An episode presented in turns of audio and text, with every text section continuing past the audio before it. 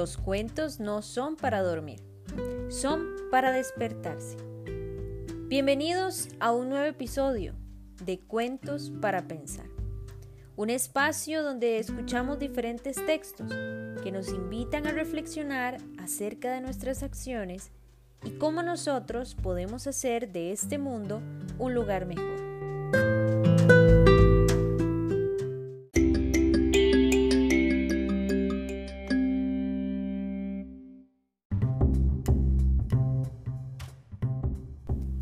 Ocasión escucharemos el cuento titulado El príncipe feliz del autor Oscar Wilde.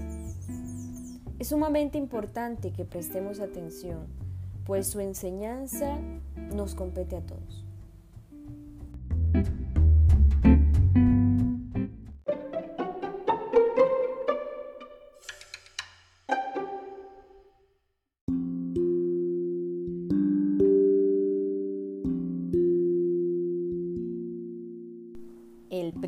Feliz de Oscar Wilde. En la parte más alta de la ciudad, sobre una columnita, se alzaba la estatua del príncipe feliz. Estaba toda revestida de oro fino. Tenía como ojos dos brillantes zafiros y un gran rubí rojo ardía en el puño de su espada. Por todo esto era muy admirada. Es tan hermoso como una veleta, observó uno de los miembros del consejo que deseaba granjearse una reputación de conocedor en el arte. Pero no es tan útil, añadió, temiendo que lo tomaran por un hombre poco práctico. Y realmente no lo era. ¿Por qué no eres como el príncipe feliz? preguntaba una madre cariñosa a su hijito, que pedía la luna. El príncipe feliz no hubiera pensado nunca en pedir nada a voz en grito. Me hace ver dichoso que hay en el mundo alguien que es completamente feliz, decía un hombre fracasado, contemplando la estatua maravillosa. Verdaderamente parece un ángel, decían los niños hospicianos al salir de la catedral vestidos con sus soberbias capas escarlatas y sus bonitas chaquetas blancas. ¿En qué lo conocen? replicaba el profesor de matemáticas. Si no han visto uno nunca. Oh, los hemos visto en sueños, respondieron los niños. Y el profesor de matemáticas fruncía las cejas, adoptando un severo aspecto, porque no podía probar que unos niños se permitiesen soñar.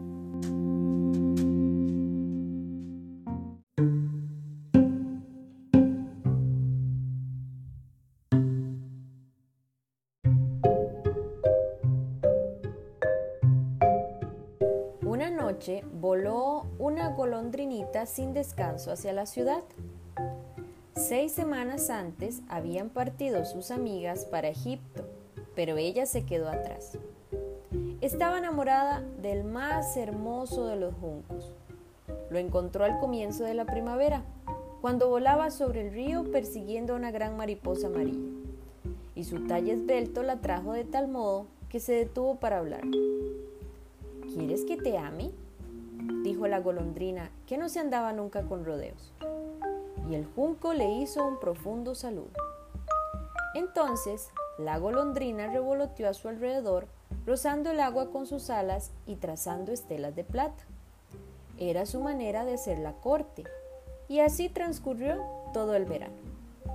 Es un enamoramiento ridículo, gorjeaban las otras golondrinas. Ese junco es un pobretón y tiene realmente demasiada familia.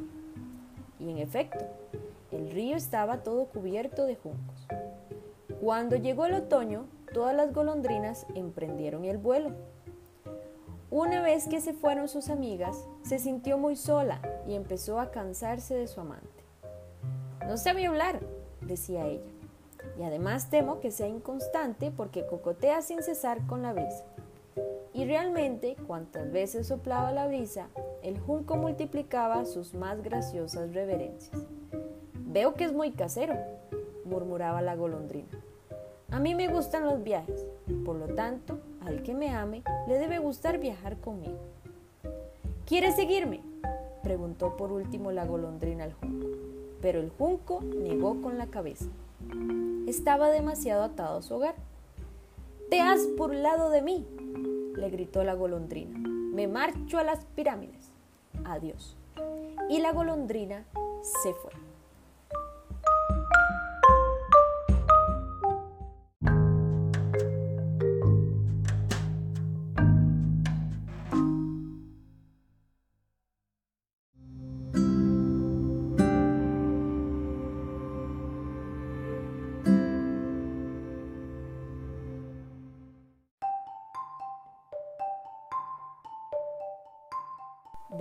Durante todo el día y al caer la noche llegó a la ciudad. ¿Dónde buscaré un abrigo? se dijo. Supongo que la ciudad habrá hecho preparativos para recibirme. Entonces divisó la estatua sobre la columnita. Voy a cobijarme allí, gritó. El sitio es bonito, hay mucho aire fresco. Y se dejó caer precisamente entre los pies del príncipe feliz. Tengo una habitación dorada, se dijo quedamente, después de mirar en torno suyo, y se dispuso a dormir. Pero al ir a colocar su cabeza bajo el ala, he aquí que le cayó encima una pesada gota de agua. ¡Qué curioso! exclamó. No hay una sola nube en el cielo, las estrellas están claras y brillantes, sin embargo llueve. El clima del norte de Europa es verdaderamente extraño. Al junco le gustaba la lluvia, pero en él era puro egoísmo. Entonces cayó una nueva gota. ¿Para qué sirve una estatua si no resguarda de la lluvia? dijo la golondrina. Voy a buscar un buen copete de chimenea. Y se dispuso a volar más lejos, pero antes de que abriese las alas, cayó una tercera gota. La golondrina miró hacia arriba y vio. Ah, lo que vio. Los ojos del príncipe feliz estaban arrasados de lágrimas que corrían sobre sus mejillas de oro. Su cara era tan bella a la luz de la luna que la golondrinita sintióse llena de piedad. ¿Quién eres? dijo. Soy el príncipe feliz. Entonces, ¿por qué lloriqueas de ese modo? preguntó la golondrina. Me has empapado casi.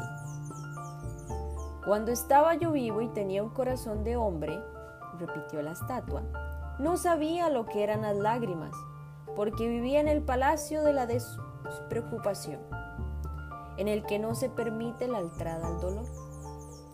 Durante el día jugaba con mis compañeros en el jardín y por la noche bailaba en el gran salón. Alrededor del jardín se alzaba una muralla altísima, pero nunca me preocupó lo que había detrás de ella pues todo cuanto me rodeaba era hermosísimo. Mis cortesanos me llamaban el príncipe feliz, y realmente era yo feliz, si es que el placer es la felicidad. Así viví y así morí, y ahora que estoy muerto me han elevado tanto que puedo ver todas las fealdades y todas las miserias de mi ciudad. Y aunque mi corazón sea de plomo, no me queda más recurso que llorar. ¿Cómo? No es de oro de buena ley, pensó la golondrina para sus adentros, pues estaba demasiado bien educada para hacer ninguna observación en voz alta sobre las personas. Allí abajo, continuó la estatua con su voz baja y musical, allí abajo en una callejuela hay una pobre vivienda. Una de sus ventanas está abierta y por ella puedo ver a una mujer sentada ante una mesa. Su rostro está enflaquecido y ajado tiene las manos hinchadas y enrojecidas, llenas de pinchazos de la aguja porque es costurera. Borda pasionaria sobre un vestido de raso que debe lucir en el próximo baile de corte, la más bella de las damas de honor de la reina. Sobre un lecho, en el rincón del cuarto, yace su hijito enfermo. Tiene fiebre y pide naranjas. Su madre no puede darle más que agua del río. Por eso llora Golondrina, golondrinita, ¿no quieres llevarle el rubí del puño de mi espada? Mis pies están sujetos al pedestal y no me puedo mover. Me esperan en Egipto, respondió la golondrina. Mis amigas revolotean de aquí para allá sobre el Nilo y charlan con los grandes lotos. Pronto irán a dormir al sepulcro del gran rey, El mismo rey está allí en su caja de madera envuelto en una tela amarilla y embalsamado con sustancias aromáticas. Tiene una cadena de jade verde pálido alrededor del cuello y sus manos son como unas hojas secas. Golondrina, golondrina, golondrinita, dijo el príncipe, ¿no te quedarás conmigo una noche y serás mi mensajera? Tiene tanta sed el niño y tanta tristeza la madre. No creo que me agraden los niños, contestó la golondrina. El invierno último, cuando vivía yo a orillas del río, dos muchachos maleducados, los hijos del molinero, no paraban un momento en tirarme piedras. Claro es que no me alcanzaban. Nosotras las golondrinas volamos demasiado bien para eso y además yo pertenezco a una familia célebre por su agilidad. Mas, a pesar de todo, era una falta de respeto. Pero la mirada del príncipe feliz era tan triste que la golondrinita se quedó apenada. Mucho frío hace aquí, le dijo, pero me quedaré una noche contigo y seré tu mensajera. Gracias, golondrinita, respondió el príncipe. Entonces, la golondrinita arrancó el gran rubí de la espada del príncipe y llevándolo en el pico, voló sobre los tejados de la ciudad. Pasó sobre la torre de la catedral, donde había unos ángeles esculpidos en mármol blanco.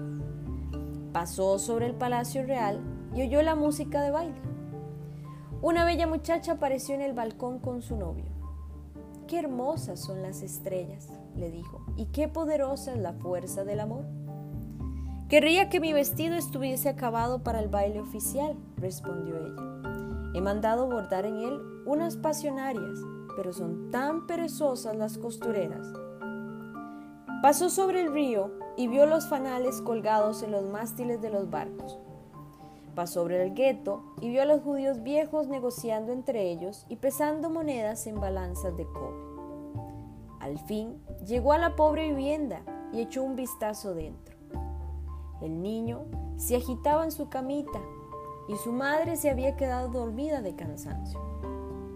La golondrina saltó a la habitación y puso el gran rubí en la mesa sobre el dedal de la costurera. Luego revoloteó suavemente alrededor del lecho, abanicando con sus alas la cara del niño. ¡Qué fresco más dulce siento! murmuró el niño. Debo estar mejor. Y cayó en un delicioso sueño. Entonces la golondrina se dirigió a todo vuelo hacia el príncipe feliz y le contó lo que había hecho. Es curioso, observó ella, pero ahora casi siento calor. Sin embargo, hace mucho frío.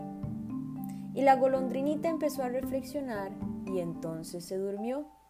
Cuantas veces reflexionaba, se dormía.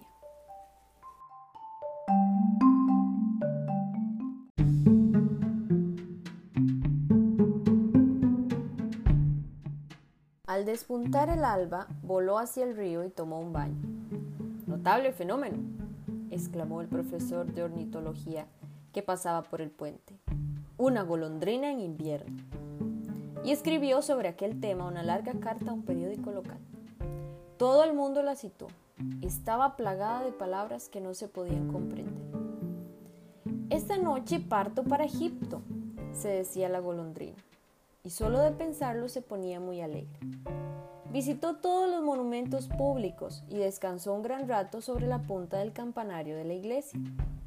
Por todas partes a donde iba piaban los gorriones, diciéndose unos a otros, ¡qué extranjera más distinguida!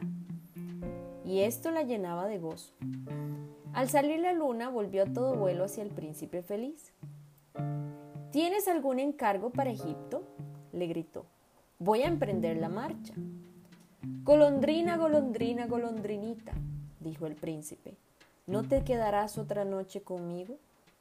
Me esperan en Egipto, respondió la golondrina. Mañana mis amigas volarán hacia la segunda catarata.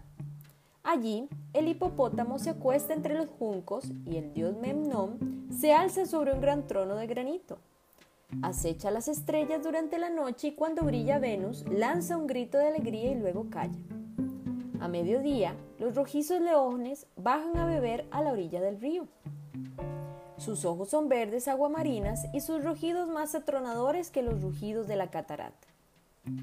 Golondrina, golondrina, golondrinita, dijo el príncipe. Allá abajo, al otro lado de la ciudad, veo a un joven en una guardilla. Está inclinado sobre una mesa cubierta de papeles y en un vaso a su lado hay un ramo de violetas marchitas. Su pelo es negro y rizoso y sus labios rojos como granos de granada. Tiene unos grandes ojos soñadores. Se esfuerza en terminar una obra para el director de teatro, pero siente demasiado frío para escribir más. No hay fuego ninguno en el aposento y el hambre lo ha rendido. Me quedaré otra noche contigo, dijo la golondrina, que tenía realmente buen corazón. ¿Debo llevarle otro rubí? Ay, no tengo más rubíes, dijo el príncipe. Mis ojos es lo único que me queda. Son unos zafiros extraordinarios, traídos de la India hace un millar de años. Arranca uno de ellos y llévaselo. Lo venderá un joyero, se comprará alimento y combustible y concluirá su obra. Amado príncipe, dijo la golondrina, no puedo hacer eso. Y se puso a llorar. Golondrina, golondrina, golondrinita, dijo el príncipe, haz lo que te pido. Entonces la golondrina arrancó el ojo del príncipe y voló hacia la guardilla del estudiante.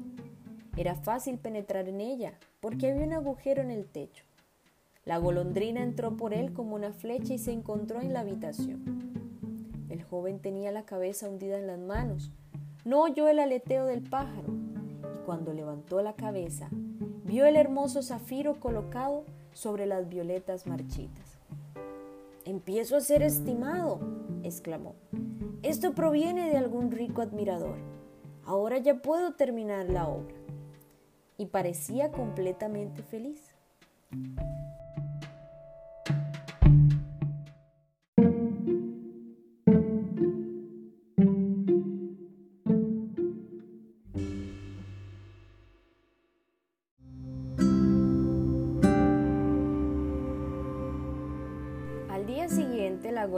Voló hacia el puerto. Descansó sobre el mástil de un gran navío y contempló a los marineros que sacaban enormes cajas de la cala tirando de unos cabos. ¡Ah, Isa!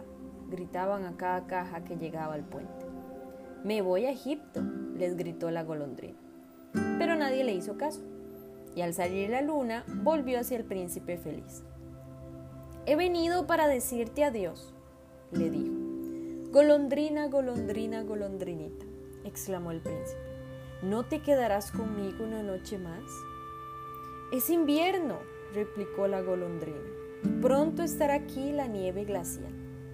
En Egipto calienta el sol sobre las palmeras verdes. Los cocodrilos acostados en el barro miran perezosamente los árboles a orillas del río.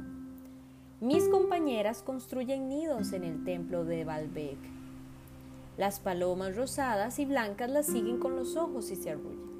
Amado príncipe, tengo que dejarte, pero no te olvidaré nunca, y la primavera próxima te traeré de allá dos bellas piedras preciosas con que sustituir las que diste. El rubí será más rojo que una rosa roja, y el zafiro será tan azul como el océano. Allá abajo en la plazoleta, contestó el príncipe feliz, tiene su puesto una niña vendedora de fósforos. Se le han caído los fósforos al arroyo, estropeándose todos. Su padre le pegará si no lleva algún dinero a casa. Y está llorando. No tiene ni medias ni zapatos y lleva la cabecita al descubierto. Arráncame el otro ojo, dáselo y su padre no le pegará. Pasaré otra noche contigo, dijo la golondrina pero no puedo arrancarte el ojo porque entonces te quedarás ciego del todo. Golondrina, golondrina, golondrinita, dijo el príncipe, haz lo que te mando. Entonces la golondrina volvió de nuevo hacia el príncipe y emprendió el vuelo llevándoselo. Se posó sobre el hombro de la vendedorcita de cerillas y deslizó la joya en la palma de su mano. ¡Qué bonito pedazo de cristal! exclamó la niña y corrió a su casa muy alegre. Entonces la golondrina volvió de nuevo hacia el príncipe. Ahora estás ciego, por eso me quedaré contigo para siempre. No, golondrinita, dijo el pobre príncipe, tienes que ir a Egipto. Me quedaré contigo para siempre, dijo la golondrina. y se durmió entre los pies del príncipe. Al día siguiente se colocó sobre el hombro del príncipe y le refirió lo que había visto en países extraños. Le habló de los ibis rojos que se sitúan en las largas filas a orillas del Nilo y pescan a picotazos peces de oro, de la esfinge, que es tan vieja como el mundo, vive en el desierto y lo sabe todo, de los mercaderes que caminan lentamente junto a sus camellos, pasando las cuentas de unos rosarios de ámbar en sus manos, del rey de las montañas de la luna, que es negro como el ébano y que adora un gran bloque de cristal de la gran serpiente verde que duerme en una palmera y a la cual están encargados de alimentar con pastelitos de miel veinte sacerdotes, y de los pigmeos, que navegan por un gran lago sobre anchas hojas aplastadas y están siempre en guerra con las mariposas. Querida golondrinita, dijo el príncipe, me cuentas cosas maravillosas, pero más maravilloso aún es lo que soportan los hombres y las mujeres. No hay misterio más grande que la miseria. Vuela por mi ciudad, golondrinita, y dime lo que veas. Entonces la golondrinita voló por la ciudad y vio a los ricos que festejaban en sus magníficos palacios, mientras los mendigos estaban sentados a sus puertas. Voló por los barrios sombríos y vio las pálidas caras de los niños que se morían de hambre, mirando con apatía las calles negras. Bajo los arcos de un puente estaban acostados niñitos abrazados uno a otro para calentarse. ¡Qué hambre tenemos! decían. No se puede estar acostado, les gritó un guardia. Y se alejaron bajo la lluvia. Entonces la golondrina reanudó su vuelo y fue a contar al príncipe lo que había visto. Estoy cubierto de oro fino, dijo el príncipe. Despréndelo hoja por hoja y dáselo a mis pobres los hombres creen siempre que el oro puede hacerlos felices. Hoja por hoja arrancó la golondrina el oro fino hasta que el príncipe feliz se quedó sin brillo ni belleza. Hoja por hoja lo distribuyó entre los pobres y las caritas de los niños se tornaron nuevamente sonrosadas y rieron y jugaron por la calle. Ya tenemos pan, gritaban. Entonces llegó la nieve y después de la nieve, el hielo.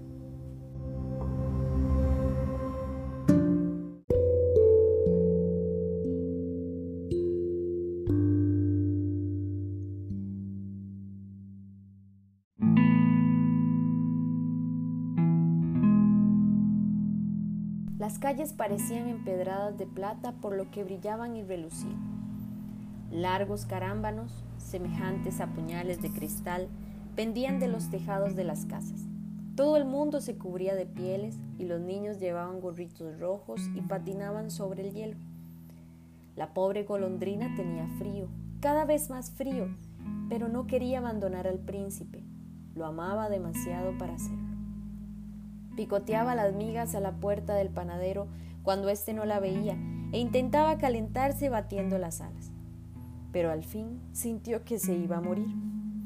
No tuvo fuerzas más que para volar una vez más sobre el hombro del príncipe. Adiós, amado príncipe, murmuró. Permíteme que te bese la mano.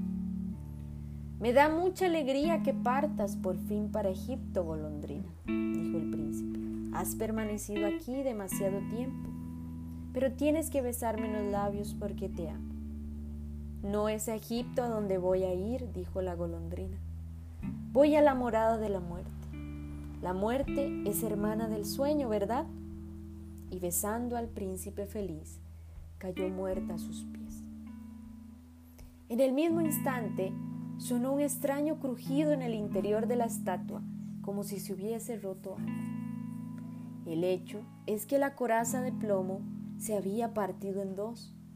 Realmente hacía un frío terrible. A la mañana siguiente, muy temprano, el alcalde se paseaba por la plazoleta con dos concejales de la ciudad. Al pasar junto al pedestal, levantó sus ojos hacia la estatua. Dios mío, exclamó, qué andrajoso se ve el príncipe feliz. Sí, está verdaderamente andrajoso, dijeron los concejales de la ciudad, que eran siempre de la opinión del alcalde, y levantaron ellos mismos la cabeza para mirar la estatua. El rubí de su espada se ha caído y ya no tiene ojos ni es dorado, dijo el alcalde. En resumidas cuentas, parece un pordiosero. Lo mismo que un pordiosero, repitieron a coro los concejales. Y tiene a sus pies un pájaro muerto, prosiguió el alcalde. Realmente habrá que promulgar un bando prohibiendo a los pájaros que mueran aquí. Y el secretario del ayuntamiento tomó nota para aquella idea. Entonces fue derribada la estatua del príncipe feliz. Al no ser ya bello, de nada sirve, dijo el profesor de estética de la universidad. Entonces fundieron la estatua en un horno y el alcalde reunió al consejo en sesión para decidir lo que debía hacerse con el metal. Podríamos, propuso, hacer otra estatua, la mía, por ejemplo, o la mía, dijo cada uno de los concejales, y acabaron discutiendo. ¡Qué cosa más rara! dijo el oficial primero de la fundición. Este corazón de plomo no quiere fundirse en el horno. Habrá que tirarlo como desecho. Los fundidores lo arrojaron al montón de basura en que yacía la golondrina muerta. Tráeme las dos cosas más preciosas de la ciudad, dijo Dios a uno de sus ángeles. Y el ángel se llevó el corazón de plomo y el pájaro muerto. Has elegido bien, dijo Dios. En mi jardín del paraíso este pajarillo cantará eternamente y en mi ciudad de oro el príncipe feliz repetirá mis alabanzas.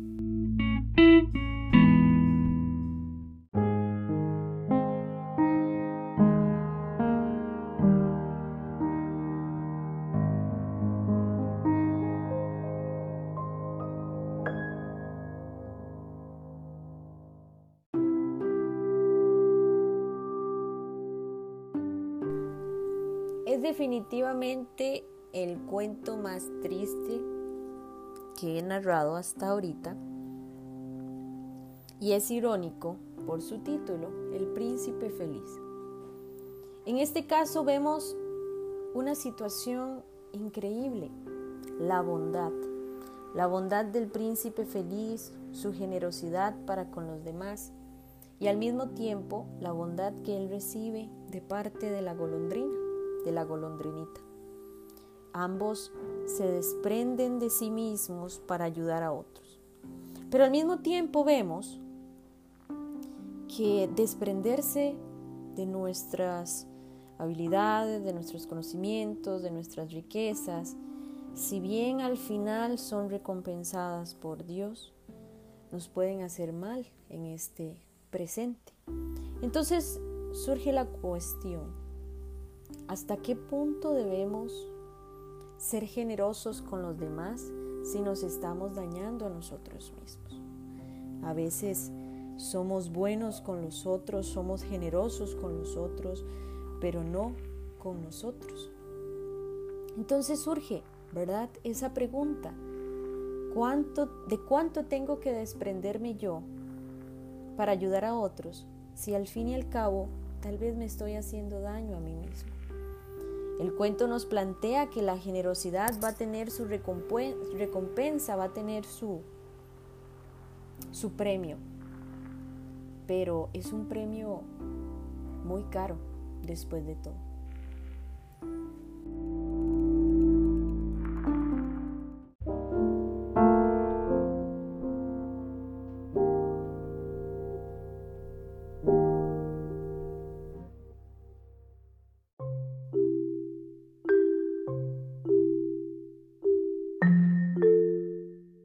Gracias por habernos acompañado en un episodio más de Cuentos para Pensar. Nos vemos en la próxima. Y recuerden, los cuentos no son para dormir, son para despertarse.